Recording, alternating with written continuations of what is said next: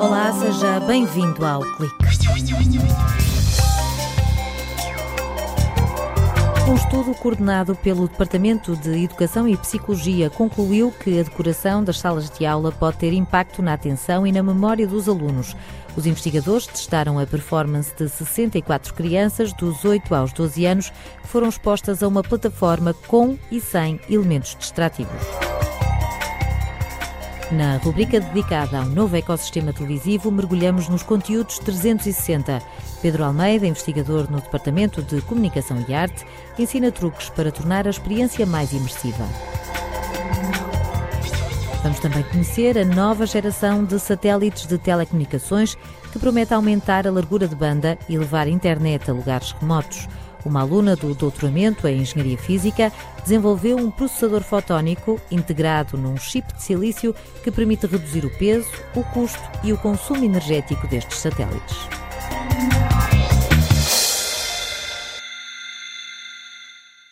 Mesas, cadeiras e um quadro. Eis uma sala de aula tradicional, mas cada escola, cada professor decide o que colocar nas paredes.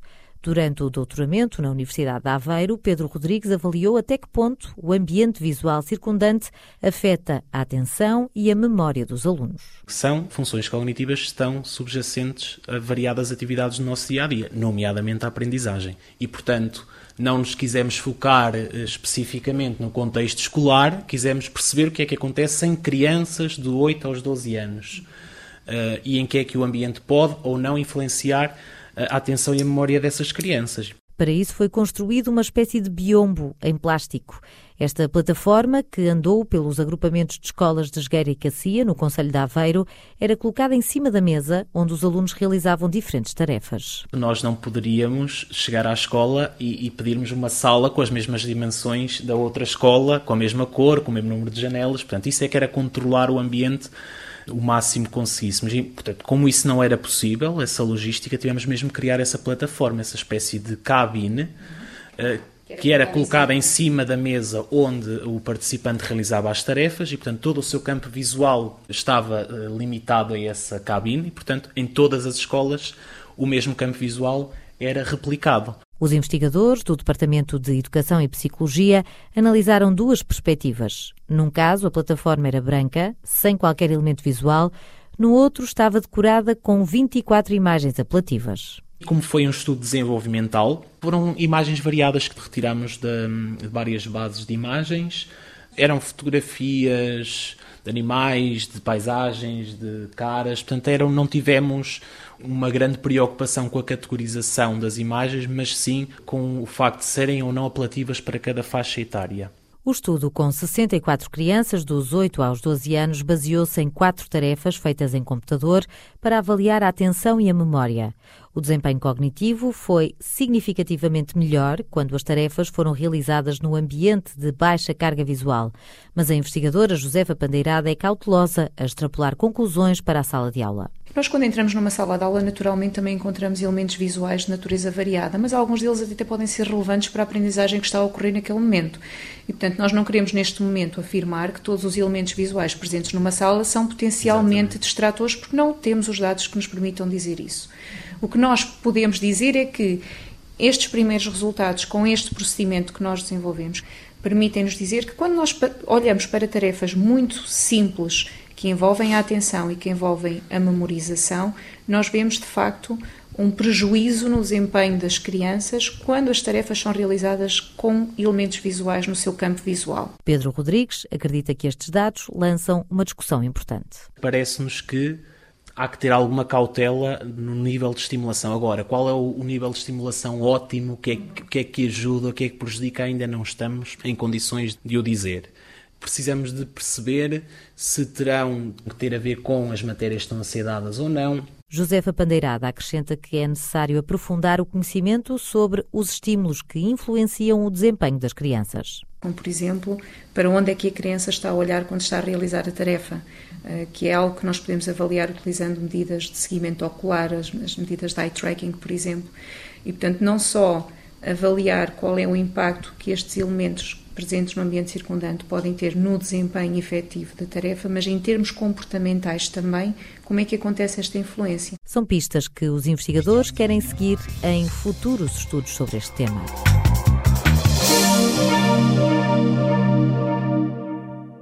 No episódio de hoje, dedicado ao novo ecossistema televisivo, espreitamos os conteúdos panorâmicos em 360.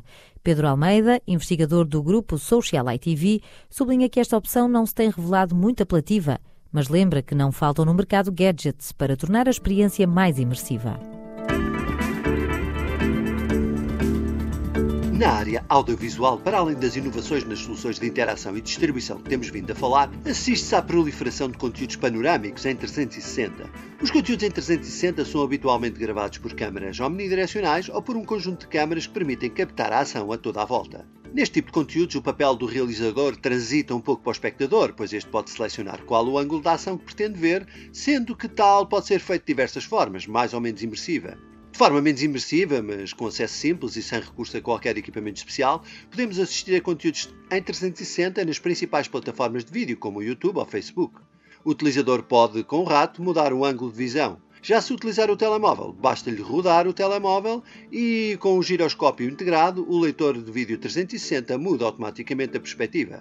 Apesar da simplicidade de acesso, este tipo de soluções não se tem revelado muito apelativa, Contudo, a própria indústria cinematográfica começa a dar alguns sinais, com a criação de conteúdos complementares aos seus filmes, como foi o caso do filme It. Mas ver conteúdos 360 pode ser muito mais imersivo se o espectador tiver ao seu dispor um head-mounted display ou uns óculos de realidade virtual. Com a utilização deste tipo de óculos, a experiência torna-se mais imersiva, pois o espectador controla o ângulo de visão simplesmente movendo a cabeça na direção do que pretende ver. Por outro lado, os óculos ocupam todo o campo de visão, isolando o utilizador das distrações à sua volta. Hoje em dia temos soluções para todas as carteiras. Óculos do tipo Google Cardboard são bastante acessíveis. No entanto, utilizam o telemóvel como ecrã, o que limita a qualidade de vídeo. Mas nesta área temos uma oferta crescente e de qualidade com vários fabricantes a apresentarem os seus modelos. Para além dos óculos VR da PlayStation 4, já disponíveis no mercado nacional há cerca de dois anos, outras marcas têm apresentado as suas propostas. Uma das mais recentes e prometedoras, nomeadamente pelas características técnicas que evidencia, é a proposta da Oculus. Esta empresa especializada, adquirida pelo Facebook em 2014, apresentou em setembro os óculos Quest. Estes óculos sem fios permitem a ligação a qualquer tipo de dispositivo, incluindo smartphones, uma vez que o processamento da imagem é feito nos próprios óculos por serem uma solução integrada, não dependente de um PC para funcionarem, prometem impulsionar de forma significativa os conteúdos e jogos VR em 360. Contudo, teremos que esperar até a próxima primavera para ter acesso a este equipamento. Voltamos a abrir uma janela para espreitar o novo ecossistema televisivo no próximo mês, guiados pelos coordenadores do grupo Social ITV da Universidade de Aveiro.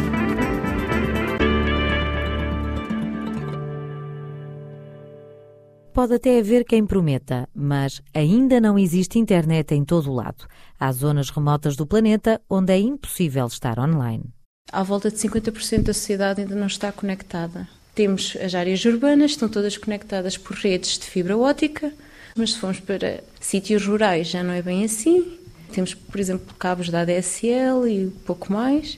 Por exemplo, plataformas petrolíferas, tudo isso, e o acesso a redes de fibra ou não chega, não, não é possível chegar lá às redes de fibra, ou uh, não tem acesso à internet. Vanessa Duarte, estudante de doutoramento da Universidade de Aveiro, explica que a solução está em fornecer internet vinda do espaço. Mas a tecnologia dos atuais satélites tem muitas limitações. São baseados em radiofrequência ou digitais. Isso significa que não têm uma capacidade de uh, transmissão e, e recepção de dados tão grande, têm um peso enorme para serem levantados até ao espaço, então com isso vem também os custos e o consumo de potência também é enorme, não é?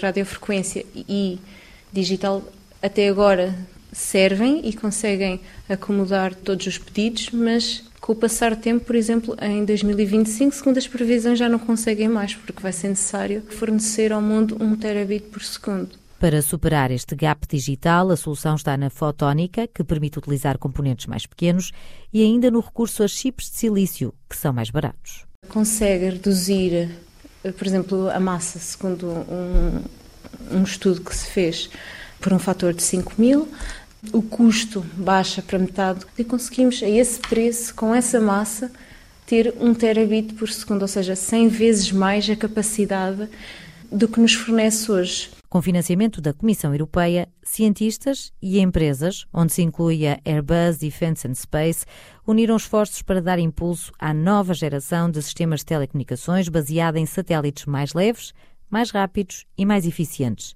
E nessa empreitada, uma das peças-chave é o processador fotónico, que recebe, recupera e envia os sinais em função das necessidades. O que ele faz é separar cada sinal em diferentes frequências, diferentes cores, para depois poder ser enviado de volta para a Terra ou para onde quer que esteja a ser apontado, porque temos um sistema flexível que hoje em dia também não era possível porque os feixes de informação estavam alocados apenas a uma direção e se uma pessoa que estava a utilizar aquela informação naquele sítio se deslocasse para outro já não era mais servido por internet ou por televisão, não é? E neste caso não, é flexível e podemos andar com os feixes dados de um lado para o outro. Além da criação deste processador fotónico, Vanessa Duarte desenhou ainda um pequeno chip de silício baseado em ótica integrada. A investigadora explica que esta nova geração de satélites flexíveis, com o ADN baseado na fotónica, ainda está em teste e vai demorar anos a chegar ao espaço. O tempo que funciona no espaço não é o mesmo tempo da Terra. O que na Terra nós podemos fazer em dois ou três anos, no espaço demora uns 10 anos, porque temos uns 5 anos para protótipo, para ver se funciona o protótipo cá, depois mais testes muito restritos em termos espaciais, para ter a certeza, porque são custos à volta de 30 milhões a 60 milhões, ou seja, e chega lá e não pode falhar. Pelo trabalho desenvolvido, Vanessa Duarte recebeu o prémio Altice International Innovation Award no valor de 25 mil euros e foi ainda distinguida pela Agência Nacional de Inovação. E é com talento nacional que nos despedimos. Estamos de volta no próximo sábado. Até lá.